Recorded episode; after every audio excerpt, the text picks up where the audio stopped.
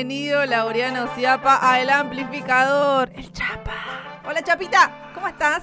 Hola, ¿cómo andan? ¿Qué pasó? No veo tu No- rostro. No sé qué estoy haciendo en realidad. ¿Qué estás porque no veo haciendo? nada. Alguien le dijo que muestre la gorra. Claro. me No te ponga la gorra, Chapa. ¿Me puedo mover o no? Sí, sí, sí, ¿se ve? Ah, buena. Nos estamos viendo a Sí. través de YouTube. Ahí la buena veo. data. Alta gorra. Eh, sí, la misma que traigo todos los martes. Pero, pero no todos los martes se ve. Claro, Ah, claro, no toda bueno. la gente lo ve los martes. Bueno, un detalle ahí, si quieren ver. Eh. Estamos engamados también para poder ver Además, el- sí, el equipo verde. Equipo verde. Estamos Yo- para jugar en, super, afuera. en Supermatch. Muy bien. eh, Uy, qué buen programa Supermatch, por, por favor. Que, yo ¿De necesito qué era? Fanático del equipo verde de que, te- Supermatch. que Telefe repita Supermatch, yo creo que el rating explotaría. Sí, Sí, total. sí. sí, sí, sí, ¿Y qué día iba? ¿Los domingos? No, todos los días, a las ¿Todos los 5 de la días? tarde. No, en un momento igual lo ponían los sábados de la mañana, ya También. cuando estaba la, la última época. Ujú. Sí. Pero no sabe- lo- eh, los Centennials no saben qué es. eh, No. No, no sabemos lo les que es. va a explotar en la cara. Es increíble. eh, vamos a empezar una. una Un revival, nostálgico. No, un, una- mandar un. un- Change, un change.org. sí, algo así. Una juntar para firma. que vuelva. Hashtag claro. que vuelva a Supermatch. Sí, totalmente. Porque aparte lo más gracioso de Supermatch es cuando es que la traducción es un programa, creo que no sé si holandés, irlandés, Eh, australiano, si bueno, no me australiano de juegos.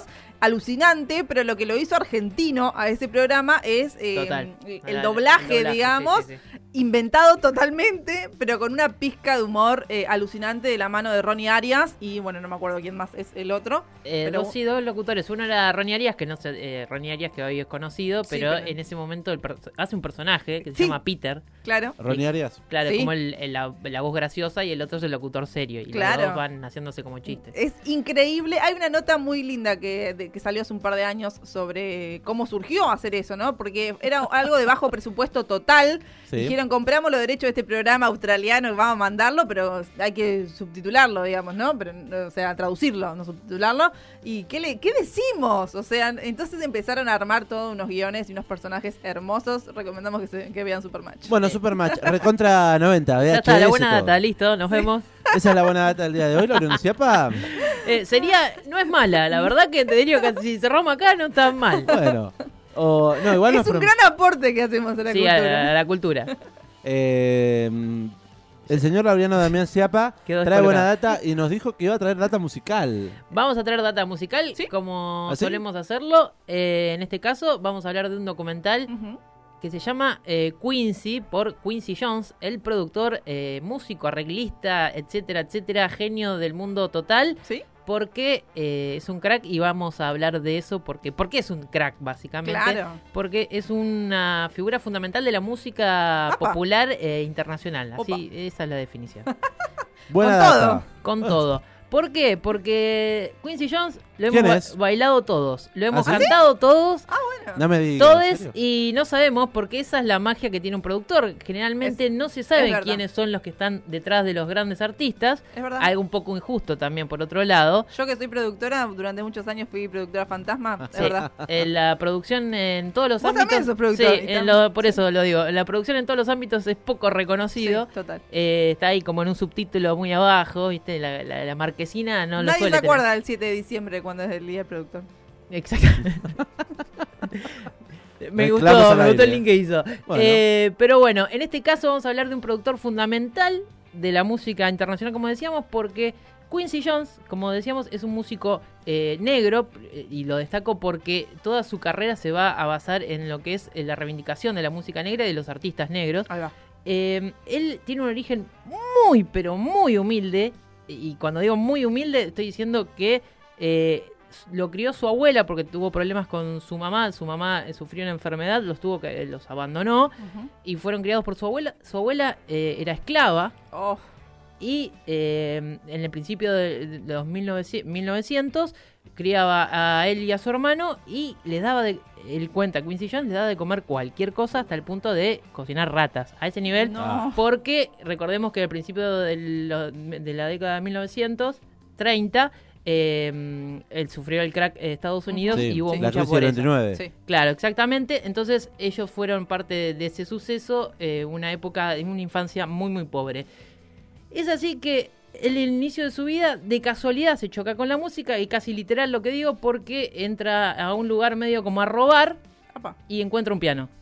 Y a partir de que muy pesado para yo. Claro, no se lo podía llevar. Un piano de cola, un piano de... Un piano Un piano. de. no de cola. el No un teclado. Contra la de, el de el- Fito Páez. El de la serie de Fito Páez. Sí, exactamente, para graficarlo, para hacerlo más fácil. Y mm, bueno, tiene un vínculo ahí con la música, no se aclara tampoco demasiado en este documental cómo es que llega de encontrarse un piano en un lugar a aprender a tocarlo, pero sí eh, que eh, descubre un mundo distinto, se vuelve trompetista, porque eh, tiene un vínculo muy grande con la trompeta, tiene una claramente tiene una habilidad muy grande para la música Claro. que lo van a destacar a lo Un largo talento de... innato. Innato, Eso, total. Con eso se nace, ¿no? Cuando decimos Sí. innato, es un talento Yo que... creo que generalmente no se da en muchas personas, pero en el caso de este muchacho yo creo que sí, porque a los 14 años ya tocaba en una orquesta de jazz. Como Charly García, siendo trompetista. Claro, es, es- esos casos medio particulares. A los 16 años conoce a un muchacho con el que se hace muy muy amigo y que va a acompañarlo durante toda su carrera, llamado eh, Ray Charles, no sé si lo tienen. Upa. Sí. Bueno, ese, eh, a partir de ahí se funda como una, un vínculo muy grande donde él en el futuro produciría algunos discos de, de Ray Charles, pero que eh, es eh, como el inicio de, de la vida, su vida musical. A partir de ahí va dando algunos cambios, se muda a Estados Unidos, a Estados Unidos, a Nueva York, perdón, y eh, de Chicago, se muda a Nueva York y ahí empieza a desarrollar su vida en lo que es las orquestas de jazz de la época del 40 más o menos. Eh, ahí eh, empieza también a desarrollar vínculos con otros músicos y luego salta en los 50 a producir música, a generar música. Pero él no tenía todavía una chapa hecha de productor de, de musical, entonces era difícil para él eh, generar ese vínculo con artistas. Hasta que da, justo se relaciona con una cantante que se llama Dina Washington, que le dice, yo voy a confiar en vos, vos sos un pibe de veintipico de años, pero tenés mucho talento, voy a confiar en que me eh, arregles los temas y me compongas algunos, algunas canciones. Con Dina Washington la recontrapegan y el loco, se, eh, eh, Quincy, como decíamos, eh, se hace un nombre dentro del ambiente y ya tiene cierto reconocimiento. Se va, no conforme con eso, porque lo que tiene, y podemos verlo a lo largo de todo este documental, un documental muy extenso y además muy detallado, eh, es la cantidad de laburo que hace. La- es un fanático de laburar, de hacer música, de componer Primero de música. mayo le dicen. Sí, mal, mal, pero mal. Eh, se van a cansar solamente de ver el documental de todo lo que labura, es Opa. increíble. Eh, hasta el punto de que mucho de eso le afectó también a, a la salud. Claro. Eh, se Por eso no hay que trabajar.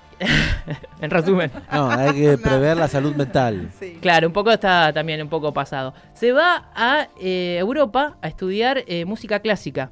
Mira, y se va a estudiar lo que es eh, arreglos de cuerdas de orquestas de música clásica. qué lindo. Ahí está, aprende muchísimo, o sea que ya además de su talento le suma un montón de conocimientos y no es ya cualquier eh, arreglista o compositor así improvisado con cierto talento, sino que además tiene un conocimiento muy profundo de lo que es la música y además suma elementos de la música clásica. En ese devenir, eh, él conforma como su propia orquesta, arma en Europa su lo que quisiera él hacer como su orquesta fantástica, invierte un montón de plata, que al principio le empieza a ir bien, empiezan a girar, hasta que se recontrafunde y se Oh. queda sin plata. Otra vez. A empezar La de vuelta a vuelta. la vida. ¿Qué hacen desde Europa? Se tiene que volver a, eh, se tiene que volver a Estados Unidos y ahí empezar de vuelta. ¿Cuándo empieza de vuelta? Estoy resumiendo el documental, quiero. Soy ¿Cuánto dura? ¿Cuánto dura? dos horas. Bueno, dos horas bien. cinco. Estoy No es siendo muy sintético ¿por qué? porque el documental va y Primero viene. para que lo vayan a ver, Claro, va y viene entre eh, el- el- la época actual del documental, que es 2018, y su pasado. Entonces va y viene todo el tiempo. En la época actual, en 2018, Quincy Jones tiene casi 85 años y se mantiene muy, pero muy activo. O sea, Eh. está preparando eventos uno atrás del otro, es súper requerido porque es una súper figura, ¿no? Obviamente. Pero Es volviendo. la sangre negra. Son longevos mm, terriblemente. Sí, sí, aparte un fanático de- del- del trabajo en sí, por, por el talento que tiene y por el- el- las ganas de vivir que tiene también, que, que son increíbles y envidios- envidiables. Volvemos a la década del 60, Bien. Eh, tiene que empezar de vuelta y se vuelve productor de una discográfica, cosa que no había hecho hasta ahora. Repasamos, ¿no? Había estado, había conocido a Ray Charles, había hecho de arreglista de Dina Washington, una cantante muy conocida, había conocido muchos jazzi- jazzistas muy conocidos como Yayeros. ya sé, sí, exactamente.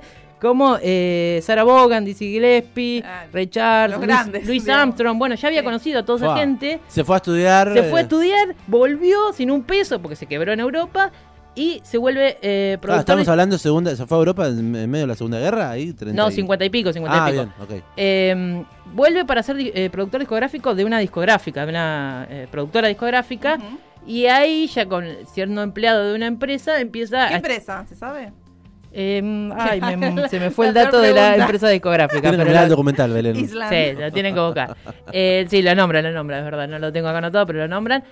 Analiza un montón de canciones de música pop, algo que él no hacía, Ah, que sí. él no venía haciendo. Completamente diferente. Y eh, empieza a ver qué temas le gustaban, la mayoría no le gustaban, pero eligió uno en particular que vamos a escuchar ahora un pedacito de, de este tema que seguramente conozcan. No, no, no significa que conozcan al artista, pero van a conocer seguramente el tema.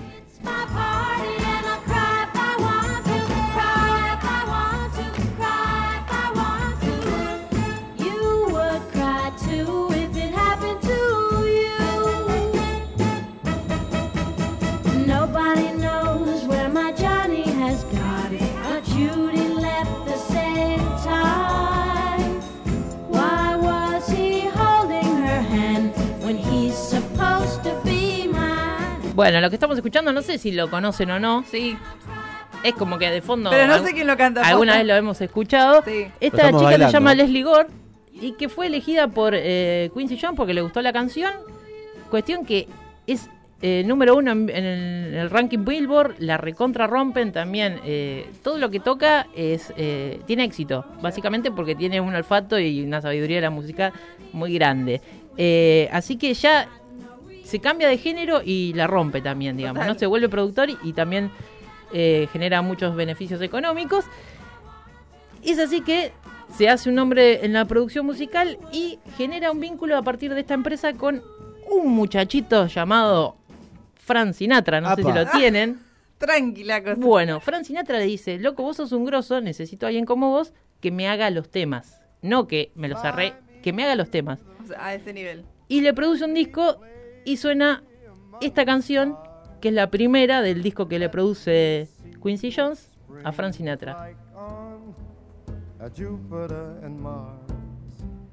In other words, hold my hand. Esta canción por ahí no la conocemos tanto, si no conocemos tanto a Fran Sinatra, pero se llama Fly Me to the Moon, volando en la luna, una cosa así. Cuestión que esta canción particular tienen un vínculo muy grande con, con Frank Sinatra, trabajaron muchísimos años y trabaron una relación eh, muy, muy grande, reconociendo Frank Sinatra era muy exigente con él y él le respondía todo el tiempo y dice que fue como la mejor época de ida y vuelta en la, la cuestión de producción musical. Eh, eh, Frank Sinatra lo exigía y él respondía y lo llevaba como a producir muchas mejores cosas. Y este tema en particular tuvo la suerte de llegar a la luna. ¿En serio? ¿Este es el tema elegido para mandar a la luna? Cuando fueron eh, Estados Unidos fue esta- a la luna, o dice dice. que fue a la luna, o dice que fue a la luna, no quiero entrar 20 en julio, esa, digamos. no quiero entrar en esa, pero llevaron una canción y sonó esta canción en la luna. O sea que Fly imagínense lo importante que es para la música. Fly Me to the Moon. Frank me- Sinatra Sí, con el aporte de Quincy de Jones. Quincy Jones, exactamente. Ya ha trabajado unos años con eh, Frank Sinatra en la orquesta. Se va a trabajar a otro género, que es Bien. el funk. Y produce una canción que vamos a escuchar ahora, que es esta.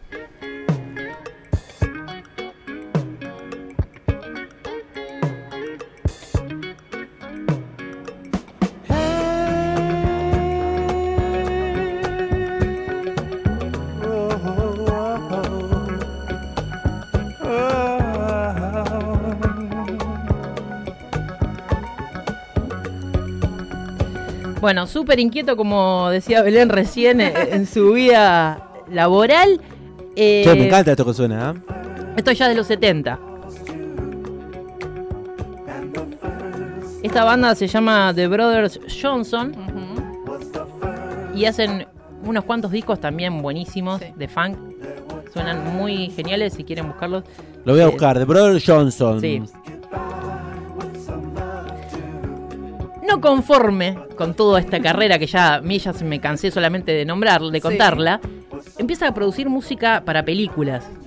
Le Ah, proponen producir música para películas, él era algo que nunca había hecho, no estaba tan seguro, pero empieza a producir una, dos, tres, le va bien y le gusta, le agarra la mano y empieza a hacer muchísimas eh, canciones para película al punto de que lo hizo Soundtrack.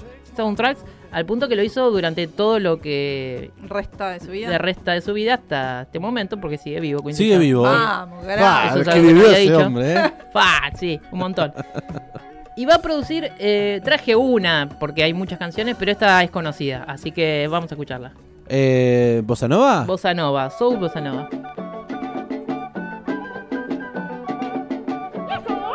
Esto del carnavalito.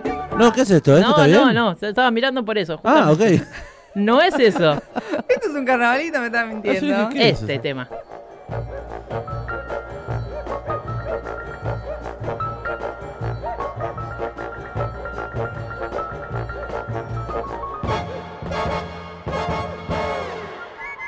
Epa, conocidísima.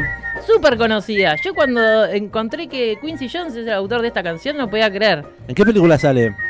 En muchísimas. Yo te lo diría así porque creo que son. eh, lo he escuchado en películas esta canción. Sí. no Claro, tiene letra. sí, sí.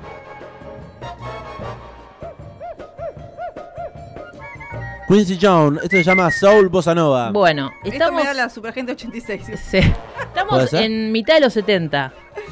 Y acá se viene lo grosso de su vida.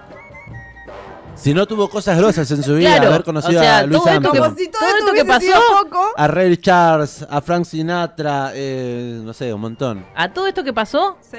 es lo menos Es destacado. la antesala. Es la antesala de lo más destacado.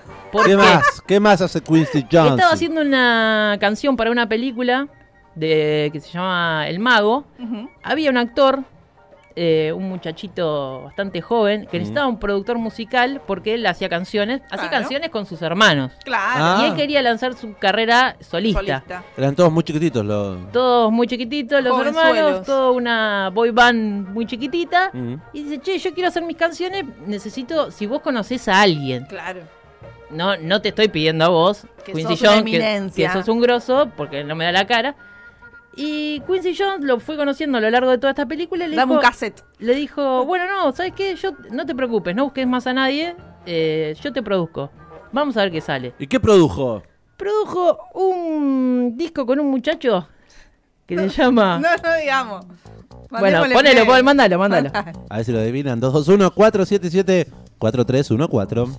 It's got a lot of power, and it makes me feel like it, makes me feel like.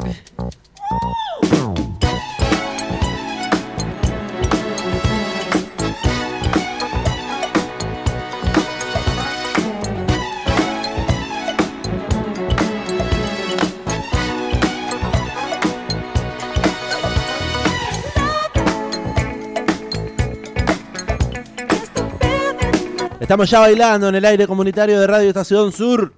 Mírennos. Escúchenos, che, lleva mensajes, ¿eh? ¿Qué dice la oyentada? Dice, hermosa columna, chapa, querido, cada día mejor el amplio abrazo de gol desde el auto. Un abrazo Vamos. palanca. Vamos, saludo, palanca. ¿A quién estamos escuchando? Ni más ni menos. Al señor Michael Jackson haciendo... Michael Jackson. Michael Jackson. lanzando uno de sus primeros discos, así haciendo como su debut a la, a la fama, lo que hoy conocemos como Michael Jackson, Es el primer tema. El Del primer disco. tema del disco, pero no eh, este no sería el disco, este disco que se llama Off the Wall, fuera de la pared. Sí. eh, no sería el disco más exitoso, porque No. no. contentos con eso, van a producir otro disco juntos, van a hacer otro disco juntos, Y, y ahí sí apuestan todo ya. Ya Ahí- sabiendo que fueron un éxito. todo. claro, eh, Quincy Jones también tenía un colega con el que trabajaban eh, en la composición y dice que analizaron muchísimos temas para este disco que vamos a escuchar ahora. Eligieron los nueve que más les gustaron. Recordemos que este disco que vamos a escuchar ahora es el más vendido de la historia de la música. A ese nivel. Uh, hermoso.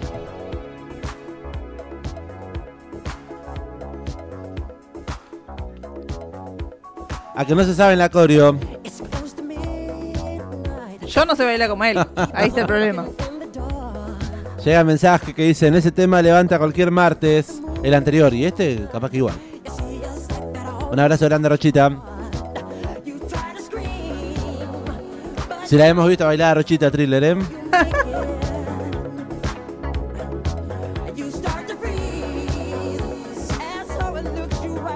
El único pasito que, que sabemos es el que va por un lado para otro, Sí, ¿no? Totalmente.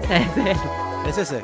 Pero porque es eh, un video muy largo también. Claro, sí, es es una, es una una película. película. Hay un Corto. fragmento que se ve en el documental muy bueno donde están ¿Ah, grabando el, el video de thriller. Eh, el video de thriller fue algo que rompió todos los esquemas porque También. duraba muchísimo tiempo. Claro. Y Y le los dice- canales no es lo que iba a pasar. El de Quincy Jones están eh, sentados Michael Jackson vestido de, de zombie, viste Sí, que el, el video con la está- chaqueta roja. con la chaqueta roja le dice, este video, créeme que va a ser eh, algo revolucionario. Le dice, vos ¿Eso lo dijo. Quincy Jones? Quincy Jones le está diciendo a Michael Jackson. O sea, Confía antes en que mí. salga video. Confía en mí, le Confía dijo. en mí. O y sea, aparte ya- el chabón, un ego, si ya sabía que todo lo que tocaba lo convertía en oro. Claro, yo Obvio. creo que estás bastante seguro de lo que haces. Eh, bueno, se ve un poco de esto. se- ¿Qué más decir de este, de este disco? De Tengo Thriller. mensajes, primeramente. Sí. Si me permite, Lauriano Chiapa. Dale, yo eh, que dice, todo la el coreo la aprendimos con 9 días, saben bailar la coreo. Un abrazo grande a, a nuestra amiga Pueden Rochi. enviarnos videos bailando la coreo y lo pasamos a través de la Transmi en YouTube. Dale, y Si se llegan animan. mensajes al 221-477-4314. ¿Qué dicen? Che, no sabía que este señor le hizo la canción a Austin Powers, datazo. La anterior a la de Thriller, es la de Austin Powers, toda la saga de, de Mike Myers, muy divertida, clásico de los noventas, si no la vieron. Me gusta el, el oyente, aporte. el oyente atento. Eh, sabe, Soul sabe Bossa mucho, Nova, claro, porque Claro. decíamos en qué película había salido. Entre ellas, eh, Austin Powers. Em, Gracias, amigues. Bueno, con este disco rompieron absolutamente todo. Decíamos, es el disco más vendido de la música eh, mundial. Sí. Porque no hay nada, un disco más vendido. De los nueve temas que tiene, siete son ultra recontra hits. Discos de platino de todo lo que le Es podían como dar. el amor después del amor acá en Argentina. Exactamente, pero a nivel internacional. Claro. O sea, no hay nadie, ningún artista que haya... lo- incluso ahora, eh, con el, a nivel, el nivel de reproducciones que hay, no hay eh, artista que lo haya superado. Así que es muy importante. Iba a tirar un tema más que también es conocido, pero bueno, de- de, de fondo, vamos a hablar un poquitito. Eh, no sé si conoces este tema, que además fue súper satirizado. Bueno, es un coro de muchos artistas de Estados Unidos Sí. Que hicieron un- esta canción para juntar guita para África en su momento. Claro. Sí. Eh, el autor de esta canción y de toda la movida es Me Quincy acuerdo de la Jones. cara de Bob Dylan. ¡Basta, Quincy! No se cansaba el loco. ¡Basta de hacer éxitos! Quincy es el autor de esta canción. ¿En serio? Claro, y el que arma todo el... Hay un video donde están todos cantando juntos. Sí. Bueno, el director es Quincy Jones. Quiero que me toque Quincy yo.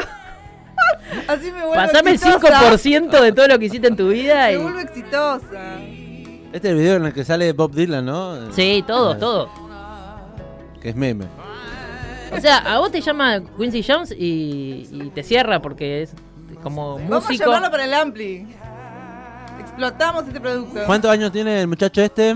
¿85 dijo? Eh, 85 tenía en el 2018. 90 casi. 90, no, sí, 90. 90. 90 un poquito, sí, porque estoy ahora dudando si tenía 85 un poquito más. Pero sí, 90, 91 tendrá a- en este momento, sigue con vida. Me creo, sirve. creo que ya no tan activo porque, bueno, los achaques de la edad. eh, en el Y de una documental... vida dura también. Sí, y muy activa. Eh, en el documental se toman dos cosas también. Su salud, que tiene varios problemas de salud a lo largo de su vida. Uno es una operación muy heavy en la cabeza, donde están siete horas operándolo por un aneurisma por el nivel de laburo, El exigencia. estrés, el Eh, Totalmente. Y eh, bueno, los eh, algunas internaciones que tiene cuando es más grande. Y toda su eh, compleja vida familiar, que tiene varias esposas y varios hijos. Todo eso abarca en estas dos horas, además de toda su carrera musical, que es muy interesante. El muchacho cumplió en marzo 90 años. 90 Nació años. en 1933 y el 14 de marzo cumplió 90 años. Exactamente, por eso lo, lo traíamos eh, hoy a este documental que recomiendo mucho si te interesa saber. Es como tiene una vida muy rica, es muy extenso el documental porque ¿Porque mucha plata? además eh, tiene Claro, de- digamos, después de haber tenido dos quiebres, eh, de quedarse sin un, sin un mango en su infancia y después de la crisis del 30 en, en- en Europa, dijo también, eh, ¿se llenó de guita o no? Y sí, sí, sí. Sí, a mí. Ya No- está, nunca está lo dudes. thriller, ya está. Bueno, la moraleja es que no hay que descansar, hay que vivir para trabajar. Aunque te dé un neurisma. Tiene eh, algunos números, eh, 2.900 canciones grabadas, 300 discos publicados en, en preproducción y, y- y elaboración propia, digamos, eh, 27 Grammys, ganó al Oscar también Ah. por música original, o sea, recontra hecho muchacho, eh, pero Y sí... sin embargo, seguramente que lo mencionás y nadie lo conoce. O muy poca Exactamente, gente porque nadie, creo que eh, en general no se conoce tanto quién es el productor de Thriller, que quizás es... Sí, de todos los exitazos que venimos Sí. escuchando. eh, pero bueno, es una reivindicación también al rol del productor y el productor musical en este caso. Totalmente. Mucho, muy importante. Aguante los productores. La buena data de Laureano Ciapa nos ha recomendado entonces ver este documental que está en Netflix que narra la vida y obra de uno de los productores más importantes del siglo XX, Sí. del año 2018. Son dos horas, cuatro minutos. Se llama Quincy. Si lo buscan así, lo van a encontrar, con Q. Eh, muchas gracias, Laureano Ciapa. Gracias, Chapita. Muy buena la buena data de hoy, ¿eh? A ustedes.